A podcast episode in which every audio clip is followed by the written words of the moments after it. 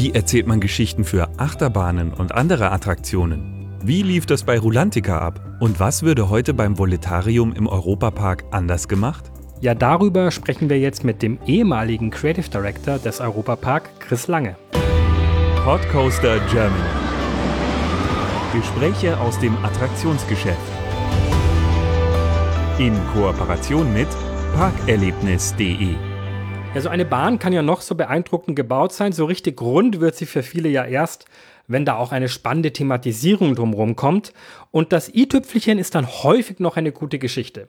In den letzten Jahren hat der Europapark da relativ viel nachgeholt. Es ist ja nicht so wie bei seinen geistigen Vorbildern, wie jetzt zum Beispiel Disneyland oder die Universal Studios, die kommen ja eigentlich aus der Kreativbranche, die haben sehr viel Erfahrungen damit, gute Geschichten zu erzählen und mussten sich dann im Prinzip von extern erstmal das Wissen aus dem Maschinenbau und aus der Technik zukaufen. Beim Europapark war es eigentlich andersrum. Hier kamen die Macher selbst im Prinzip aus dem Maschinenbau und haben jetzt erst vor einiger Zeit angefangen, auch auf der Storytelling-Seite im Park richtig aufzuholen. Maßgeblich daran beteiligt war Chris Lange, der Creative Director und Creative Producer des Europapark. Inzwischen gehört er zu den Top 50 der Branche in der Blue Loop Liste. Unsere erste Frage an Chris Lange war, wie wird man Creative Director? Ist total schwierig, wenn du jung bist und eigentlich weißt, was du machen möchtest weil du mit äh, 12, 13 das erste Mal im Disneyland in Los Angeles bist und denkst so, das ist genau, wo du arbeiten möchtest, wo du leben möchtest äh, und wirken möchtest, denn den Weg durchs Abi zu finden und äh, dann zu gucken, was studierst du, um, um dahin zu kommen, äh, wo man jetzt ist, ist gar nicht so einfach. Aber Gott sei Dank, ich wusste schon immer, was ich gerne mache wollte schon immer äh, kreativ arbeiten, hatte zwei Passionen, Film und Freizeitparks. Und für mich damals äh, vor ja, 25 Jahren war der äh, Film auch äh, näher. Also gerade in Deutschland, in Berlin, konntest du natürlich in Babelsberg äh, an der Filmschule studieren und äh, habe wirklich erst meinen äh, Einstieg sozusagen ins Entertainment über einen Film gefunden und da als Producer gearbeitet und Line-Producer und habe Musikvideos und, und, Commercials irgendwie weltweit produziert, bis ich mich dann nach vielen Jahren nochmal besonnen habe und gesagt habe, so nee, eigentlich willst du das gar nicht machen, weil dein, dein Herz schlägt halt ähm, für Freizeitparks.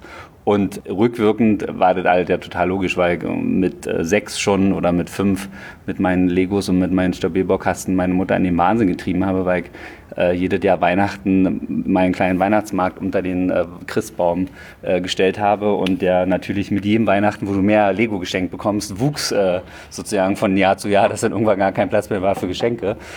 Aber so sagen wir mal Theater und äh, einfach Karussells, also was du halt irgendwie aus Stimmbierbau und Legeweise, ich habe eine Wasserbahn auch mal gebaut aus Lego, wo ich halt dann wirklich so eine Latexfolie reingeklebt habe, damit irgendwie das Wasser aus den Steinen nicht ausläuft. So wie gesagt, rückwirkend ähm, macht das alles Sinn und das war eigentlich glasklar, aber natürlich, wenn du denn jung bist und auch nicht weißt, okay, das ist wirklich eine Karriere, ist das ein bisschen schwer. So, so ein Knackpunkt war wirklich bei mir, als ich mit 18 ein ähm, Praktikum gemacht habe in, bei Microsoft in Seattle und habe da im Disney Store das Imagineering Book gekauft. Und äh, das war halt wirklich damals, ne, also bevor du im Internet irgendwie Fotos von äh, Baustellen finden konntest, von irgendwelchen Projekten. Und das war so ein bisschen wirklich äh, die, nicht die Bibel, aber ich habe das wirklich eingeatmet, dieses Buch. Ne? Das war für mich halt schon definitiv ähm, ein Tool, was mein, mein Werdegang irgendwie bestimmt hat. Also da hast du halt ganz viel Informationen rausbekommen. Wie gesagt, heute ist es halt ein bisschen einfacher mit dem Internet, aber früher einfach so Bilder, wie du Rockwork hast oder von, von Baustellen oder so, hast du halt nicht online, dann wie damals gab es noch nicht so wirklich online. Ähm, und deswegen war dieses Buch war wirklich ganz, ganz wichtig für mich und das habe ich auch nach wie vor noch. Ein großartiges Buch für jeden jungen Designer, der irgendwie eine Karriere im Themepark äh, machen möchte, ist es, äh, glaube ich, ein guter, guter Einstieg, äh, sich damit zu beschäftigen. Was macht denn ein Creative Director in einem Freizeitpark, außer einen super fancy Titel tragen? Titel kommen immer mit viel Verantwortung. Ne? Titel, die, die kannst du einfach zu drucken auf der Visitenkarte, aber die kommen natürlich mit viel Verantwortung. Das ist total unterschiedlich. War äh, Kreativdirektor schon für viele Firmen, äh, jetzt ganz speziell im Europapark. Im Prinzip entwickelst du die, die Ideen und äh, entwickelst sie mit deinem Team. Ich hatte auch das Vergnügen, quasi mir ein Team zusammenzustellen. Als ich damals zum Europapark kam, ähm, hatten wir eigentlich noch so zwei Abteilungen. Es war die, die Bauabteilung damals und eine Designabteilung. Die haben wir dann zusammengelegt, weil die Designer ohne Leute, die jetzt bauen, irgendwie bleibt es immer eine schöne Zeichnung auf dem Blatt Papier und andersrum äh, unsere Bauingenieure, wenn die nicht irgendein Design und eine Idee bekommen, können die nichts bauen so. Und da war sozusagen der erste Schritt, war wirklich sich anzunähern und äh, zu gucken, dass halt die Designer und die Bauingenieure halt einfach sich als Team fühlen und da zusammenwachsen. Und dann, wie gesagt, guckst halt, was noch fehlt, was du machen kannst. Also ich habe für den Europapark so einen sieben Jahres äh, Visionplan aufgestellt, wirklich wo auch welche Investments wir tätigen, wo wir expandieren, wo wir refurbischen, wo wir halt irgendwie Land ausbauen, sowohl für den Europapark als auch dann jetzt fürs äh, Rolantica Resorts, wo ja auch noch mehr Hotels kommen und noch eine Expansion für den Wasserpark. Und du arbeitest im Prinzip am Big Picture und äh, sprichst dir jetzt im Fall vom Europapark natürlich mit der Familie ab. Natürlich ja direkt für, für, für Michael Mack äh, gearbeitet und äh, der mir da aber wahnsinnig viel Freiheiten gelassen hat, was ganz schön war. Habe aber natürlich auch viel mit, mit Roland äh, Mack äh, abgesprochen, auch natürlich noch viel gelernt, weil natürlich er den Park irgendwie eröffnet hat und da super viel Know-how hat. Also du hast Ideen, dann hast du einfach ein Team und guckst, dass halt wirklich die Idee, die du verkauft hast, dass die natürlich in ein Budget passt, dass die in der Zeit ist und dass die halt von der ersten Idee wirklich bis zum Ende, äh, bis zur Eröffnung halt durchgeguckt ist. Du hast dann natürlich, wenn du so ein Projekt machst, von deinen Bauingenieure, Lichtdesigner, deine Artdirektoren, die die Sachen zeichnen. Schön ist im Europapark, dass in der Regel die Designer, die an einem Projekt arbeiten, das auch wirklich bis zur Eröffnung äh, durchziehen. Ne? Es gibt halt viele Designfirmen, da gibt es Leute, die zeichnen seit 20 Jahren irgendwie Konzepte, waren noch nie auf einer Baustelle und ähm, ich hatte sehr früh das Glück, halt auf vielen Baustellen zu sein und äh, da viele Fehler zu machen und daraus zu lernen. Und insofern halt irgendwie so ein, so ein auf der Baustelle zu sein und da die Erfahrung zu machen, da lernst du natürlich auch ähm, besserer Designer zu sein. Und wie gesagt, da wirklich ein Team, ein relativ neues Team, was wir dann hatten, ähm, quasi an die Hand zu nehmen und zu gucken, dass wir einfach ähm, tolle neue Attraktionen äh, bauen, gestalten, aber halt auch, wie gesagt, alte Attraktionen auch neu machen. Beim Storytelling am Europapark da hat sich ziemlich viel verändert. Er hat da ziemlich viel zugelegt. So, es gibt unter anderem den ACE mit Venture Club of Europe beispielsweise. Vorhandene Attraktionen werden in das Geschichtsuniversum so langsam eingebunden und so weiter. Wie kam es denn überhaupt zu dieser Entscheidung, diesen Weg da jetzt zu gehen? Man hätte ja auch sagen können, Storytelling ist jetzt okay, aber vielleicht nicht primär das Wichtigste. Wie kam es dazu? Ich glaube, Michael ist ein Geschichtenerzähler. Also Michael mag natürlich auch mit seiner Mag Media, da liegt sein Herz, da ist seine Passion. Er liebt natürlich Geschichten medial zu erzählen und ähm, insofern war klar, dass wir irgendwo da eine Transformation einleiten wollen, dass der Europapark, der natürlich schon in europäische Länder eingeteilt ist und halt irgendwie wunderschön thematisierte Fassaden hat, aber dann läufst du in Italien halt ins Geisterschloss rein und dann hast du da deinen Western Saloon und da hört es dann halt irgendwie auch auf. Ne? Das ist natürlich klar, weil die Sachen einfach natürlich auch gewachsen sind und man halt eine neue Szene jede Jahr machen wollte. Aber da war einfach unser Ansatz auch zu gucken, auch mit dem großen Refurbishment und mit den Neuinvestitionen in, in, in Frankreich letztes Jahr, dass wir wirklich da einfach authentisch werden und unsere eigenen Geschichten erzählen. Und das, ähm, den Anstoß, der kam natürlich von Michael Mack. Attraktionen umthematisieren und Geschichten dazu entwickeln, lohnt sich das überhaupt? Chris Langes Meinung dazu hört ihr gleich.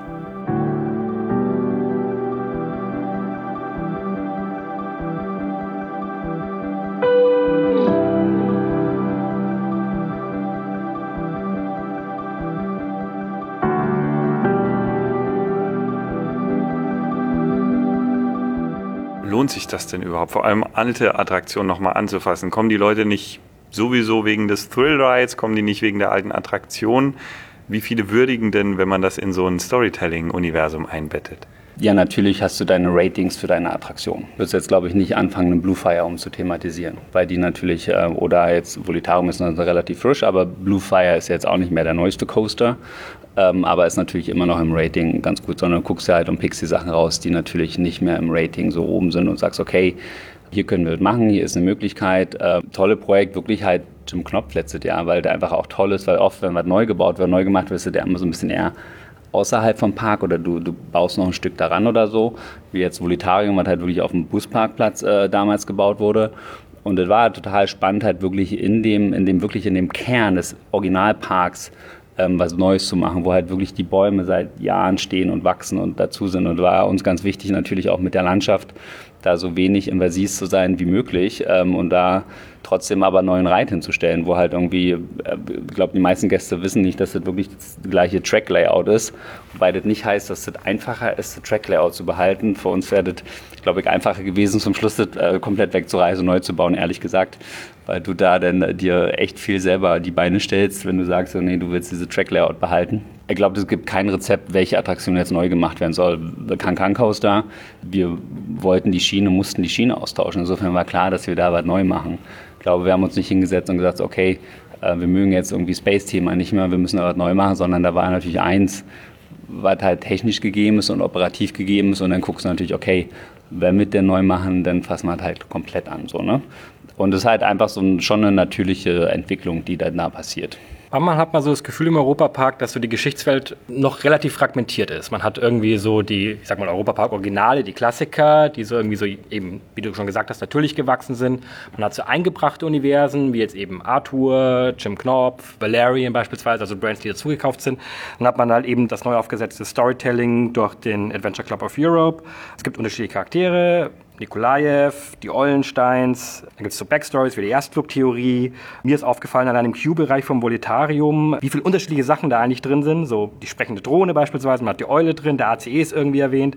Nikolajew ist da, klar, da hängt irgendwie ein bisschen damit drin. Ich frage es mal provokant, ist das nicht ein bisschen zu wenig fokussiert? Ist das nicht ein bisschen zu viel des Guten und überfordert ihr damit vielleicht am Ende die Nutzer, dass sie wirklich irgendwie die Story als Einheit wahrnehmen oder ist da irgendwie so ein größerer Plan noch dahinter, dass das alles irgendwie nachher zusammenkommt? Volitarium, ähm, da haben wir halt viel probiert auch noch, ganz, ganz klar. Und wir haben halt über 80 Prozent wiederkehrende Besucher. Also geh davon aus, dass du halt, wenn du die Geschichte beim ersten Mal nicht verstehst, dann halt irgendwie beim zweiten, dritten Mal so, da kommt auch hinzu, dass halt irgendwie oftmals in, in der Low Season halt irgendwie Teile der Q-Line abgekattet sind und du dann in Bereiche gar nicht reinläufst und so weiter und so fort. Ich glaube, da war schon auch eine Lernkurve.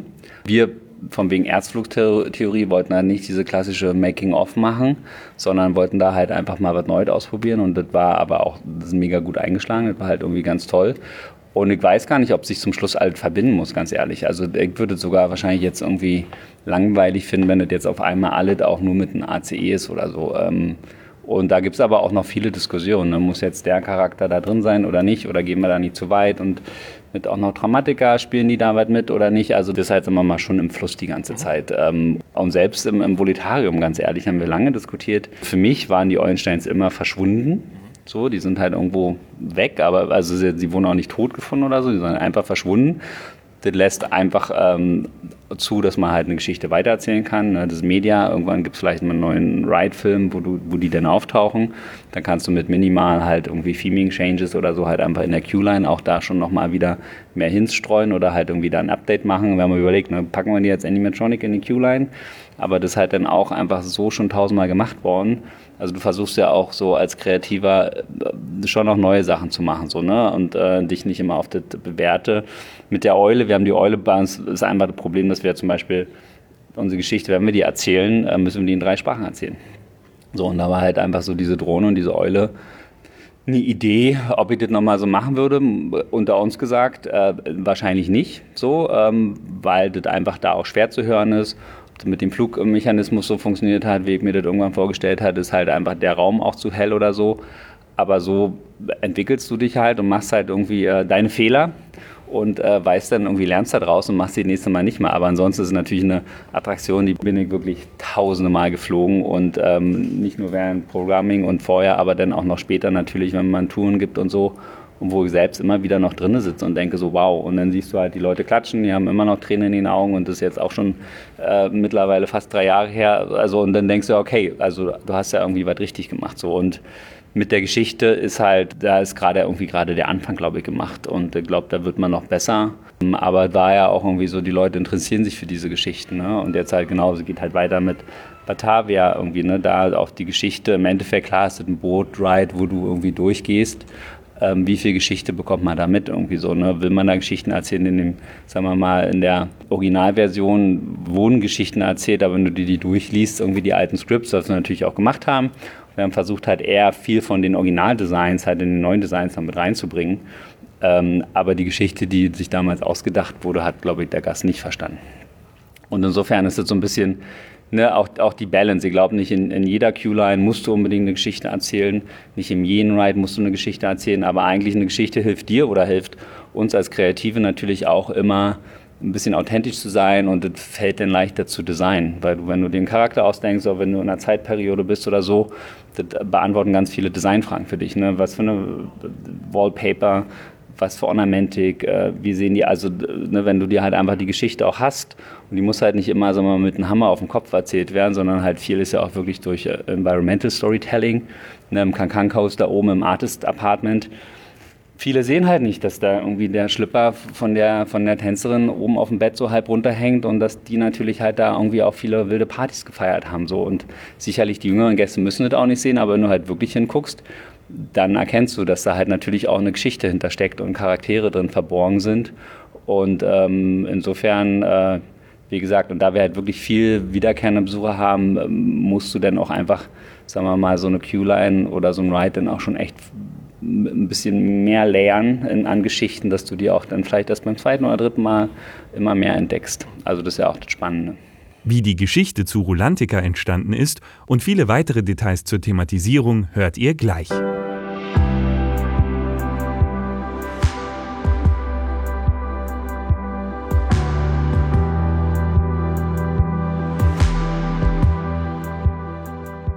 Das erste Projekt von Chris Lange war es ja, die Geschichte von Rulantica zu entwickeln, dem neuen großen Erlebnisbad beim Europapark. Wie genau war das denn?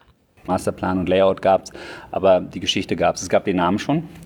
Ähm, und wir haben halt wirklich ein paar Runden gedreht, da auch verschiedene Optionen zu erkunden. Ne? Also es gab Rolantica, das hätte auch die MS Rolantica sein können, also ein Schiff, wo man zu unterschiedlichen Inseln fährt oder ein U-Boot, wo man unter Wasser geht und das war halt ähm, wirklich alles offen. So, also gab auch schon andere Firmen, die vorher halt irgendwie sich da versucht haben an den Design, wo die Familie ähm, nicht happy war und ich kam dann dazu, haben wir sozusagen einen Fresh Start gemacht und ähm, fand es irgendwie langweilig, irgendwas unter Wasser zu machen, ganz ehrlich. Irgendwie hatte ich das Gefühl, nee, gibt es schon so viel und lass uns halt wirklich was über Wasser machen. Und dann war das auch relativ schnell die Idee mit der Insel und so weiter geboren. Was sind denn da die besonderen Herausforderungen, weil man ja sicherlich nicht so rangehen kann wie bei den anderen Attraktionen, um da die Story zu erzählen? Ganz ehrlich, ich wollte wirklich eher die Story erzählen, wie du klassisch in einem Freizeitpark tust. Deswegen ist der auch aufgeteilt in unterschiedlichen Bereichen und Ländern, wenn du so möchtest. Äh, du hast unser Ragnar State Village und dann gibt es die Forest Lagoon und das sei eigentlich, wenn du das anguckst auf dem Plan, ist das wirklich ein klassisches äh, Theme Park Layout. So, bloß, dass du halt keine Coaster hast, sondern halt Rutschen und dass du keine Karussells hast, sondern halt Wasserattraktionen. Und für mich, ehrlich, würde ich da nicht großartig einen Unterschied machen. Wenn du, du musst die Geschichten technologisch anders erzählen. Weil natürlich du nicht äh, die Materialien verwenden kannst, die du draußen verwenden kannst. Äh, Rockwork in einem Wasserpark zu machen, ist so viel mehr kompliziert und so viel mehr teurer als draußen in einem Park. Und ähm, du, da haben wir auch äh, ganz viel dazugelernt. So. Insofern, ob ich nochmal so einen Wasserpark so aufwendig designen würde und so ambitioniert, ähm, so, vielleicht tut es auch weniger so. Ich glaube, das wird ganz toll sein. Und, aber du musst ja auch immer ein bisschen, du musst ja eigentlich bei 120 Prozent anfangen und dann kommt die Realität dazu, dann kommt dein Budget und die Timing dazu und dann bist du halt irgendwie, landest du vielleicht bei 90. So, und wenn du aber halt erst bei 100 anfängst und dann bist du bei 70, dann bist du nicht happy, weil dann kommt die Geschichte auch nicht rüber. Wie gesagt, ich glaube halt schon, dass die Gäste auch da, in der ganze Einstellbereich mit dem Fischmarket, was früher Fischmarket war, die Cannery, wo die Umkleiden sind und so, ich glaube, dass die Leute spüren in, in diesem Environmental Storytelling und dann auf der Insel. Muss man auch nicht vergessen, äh, wir sind ja nicht auf Rolantica, sondern es ist ja eine Sonderausstellung vom Museum Kronasar und äh, weil für mich war klar, okay, die Decke wird nicht verschwinden, diese riesen Glasfassaden werden nicht verschwinden, sondern wird halt immer ein Gebäude sein.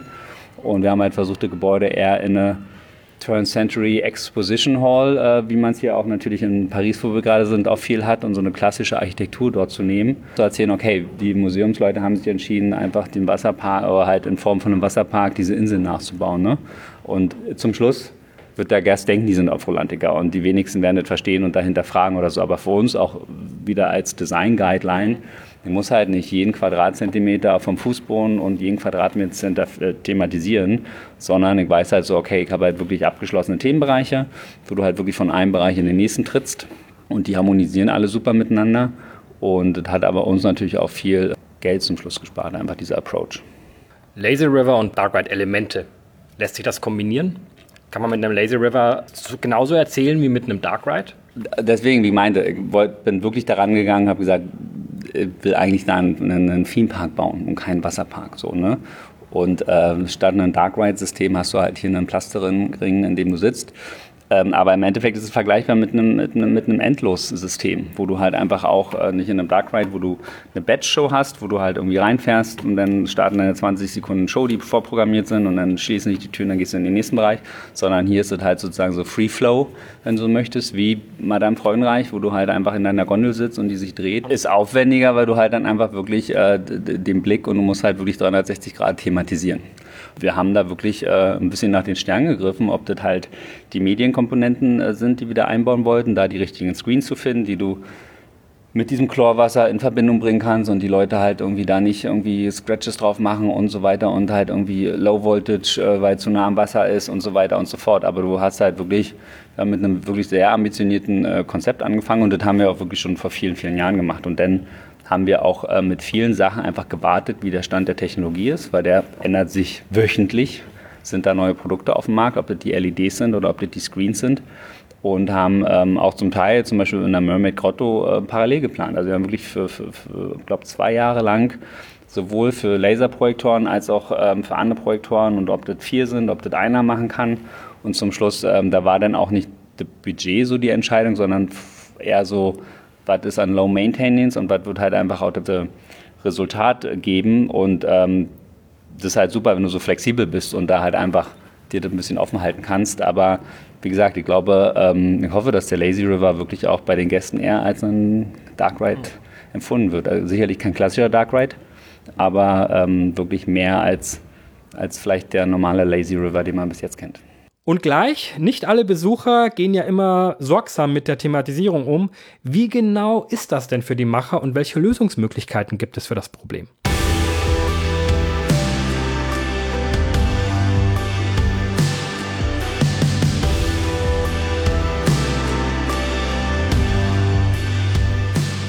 wurde gerade schon angesprochen, es gibt technische Voraussetzungen. Man hat Chlor und Wasser, was damit zusammenhängt. Im Park hat man Oberflächen, die möglichst nicht von den Besuchern zerkratzt werden. Gibt es die Momente, in denen man als Creative Director selber durch den Park geht und denkt, oh Mann, jetzt haben die das wieder kaputt gemacht oder da hat jemand rangedrückt? Gibt es diese, diese Schmerzmomente? Ja, du ja. Aber dann im Endeffekt hast du die Schmerzmomente und dann hast du dann halt vielleicht selber nicht richtig designt, ganz ehrlich. Also das äh, ist denn schade, aber wenn es dann kaputt geht, dann musst du halt wirklich rechnen. Wobei man sagen muss, ganz ehrlich, die Gäste bei uns im Europapark sind da wahnsinnig respektvoll gehen die mit unserer Dekoration und mit unseren Fassaden um. Da gibt es irgendwie andere Beispiele oder auch, wenn mir einige Parks in Amerika angucke, da, äh, da musst du wesentlich äh, sicherer und mehr bulletproof bauen sozusagen. Ähm, aber klar, also das hast du den, im Wasserpark sind das halt ganz andere Sachen. Da musst du halt gucken, dass du wirklich super glatte und smooth Oberflächen hast, dass wenn, wenn man einfach mit der Haut, die dann irgendwie in, in, Badesachen da durchrennt und wenn du ein Weilchen im Wasser warst, ist einfach deine Haut noch sensibler. Ne? Also da kannst du dir schnell mal wirklich einen Kratzer holen und dann so ein Rockwork, weil du draußen im Park halt irgendwie, wenn du da an der Q-Line vorbei schrammst, dann irgendwie irgendwie vielleicht abkannst. Ähm, sollte nicht passieren, aber passiert halt auch natürlich. Ähm, da musst du halt dann nochmal besonders äh, vorsichtig sein und nochmal besonders checken, äh, was im Wasserpark gebaut wird. Du hast ja für relativ viele Firmen schon gearbeitet. Europapark ist ja nicht die einzige Firma. Sowohl für die äh, Mack-Familie als auch für, ich sag mal, größere Aktiengesellschaften wie beispielsweise auch Merlin. Wie unterscheiden sich denn Familienunternehmen von Großkonzernen in der Branche bezogen auf deine Arbeit? Ich habe für große Konzerne schon gearbeitet äh, und jetzt auch äh, sozusagen Familienunternehmen.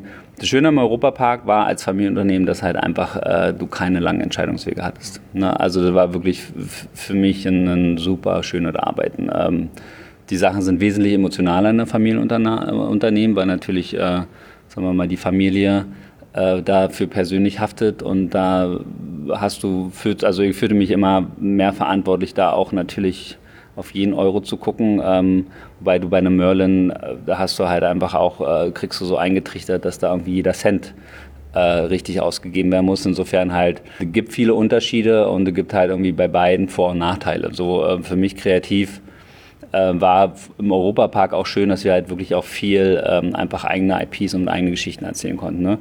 So 20th Century Fox Park in Kuala Lumpur, wo ich lange für gearbeitet habe, da hast du dann dein Ice Age IP und musst halt gucken, dass du dann irgendwie da natürlich dir einen tollen Dark Ride für ausdenkst oder einen Super Coaster, der auf die IP passt, aber du hast halt immer wieder diese Approval Processes und musst immer wieder andere Leute ins Boot holen und bis da mal was entschieden ist, dauert es halt irgendwie Wochen, wenn nicht Monate oder Jahre. Ähm, und da wirklich halt diese, diesen schnellen, so schnell zu arbeiten, liegt mir persönlich sehr. Ähm, und ähm, das war natürlich halt, hast du halt, nur, ist glaube ich nur möglich wirklich in einem Familienunternehmen. Aber man kann im Endeffekt dadurch aber auch wesentlich mehr machen ähm, mit seinem Geld. Also du siehst halt einfach so, dass da nicht irgendwie viel mit Diskussion oder irgendwie noch hier ein Consultant dazu und hier noch das und das, äh, sondern dass du halt einfach dann, dass da viel von deinem Budget übrig bleibt, wo halt einfach andere Firmen halt einfach schon mal im Design wesentlich mehr Geld ausgeben, weil noch eine Runde und noch eine Änderung und so. Und ähm, das Geld natürlich zum Schluss äh, beim Produkt irgendwo abgezweigt werden muss. Und dann hast du gar nicht mehr so viel, um es wirklich dann zu bauen. Ne? Schauen wir zum Abschluss noch in die Zukunft. Rumänien oder Kroatien? Also ich war noch nicht in Kroatien gewesen, ich war schon als Kind damals in Rumänien gewesen äh, mit meinen Eltern. Du, beide tolle Länder, oder? Wir haben es versucht. Kann dir eine Antwort dazu, ich hätte dir eine relativ konkrete Antwort eine, vom halben Jahr dazu geben kann, was wirklich jetzt Max Solutions macht und äh, welches der Länder irgendwie da als erstes vorgepusht wird. Äh, Pläne gibt es für beides, so viel kann ich schon mal sagen. Ähm, aber was da kommt und wie gesagt, die Sachen ändern sich auch. Ähm, und natürlich auch in einem Familienunternehmen ändern sich die schneller als in einem Konzern, wo irgendwie eine Linie äh, festgelegt wird und dann äh, wird danach äh, gefahren. Insofern, ähm, wie gesagt, selbst wenn ich weiß, woran ich noch gearbeitet habe, könnte ich dir jetzt gar nicht sagen, äh, was zum Schluss da rauskommt. Bleibt für uns alle spannend dann. Auf jeden Fall, auf jeden Fall. Vielen herzlichen Dank, dass du dir so viel Zeit genommen hast. Gerne, gerne. Vielen Dank. Und jetzt seid ihr dran. Schreibt uns, was ihr zu dem Thema denkt. Hinterlasst einen Kommentar auf pod.coaster.de oder parkerlebnis.de oder schreibt uns eine Mail an post.coaster.de.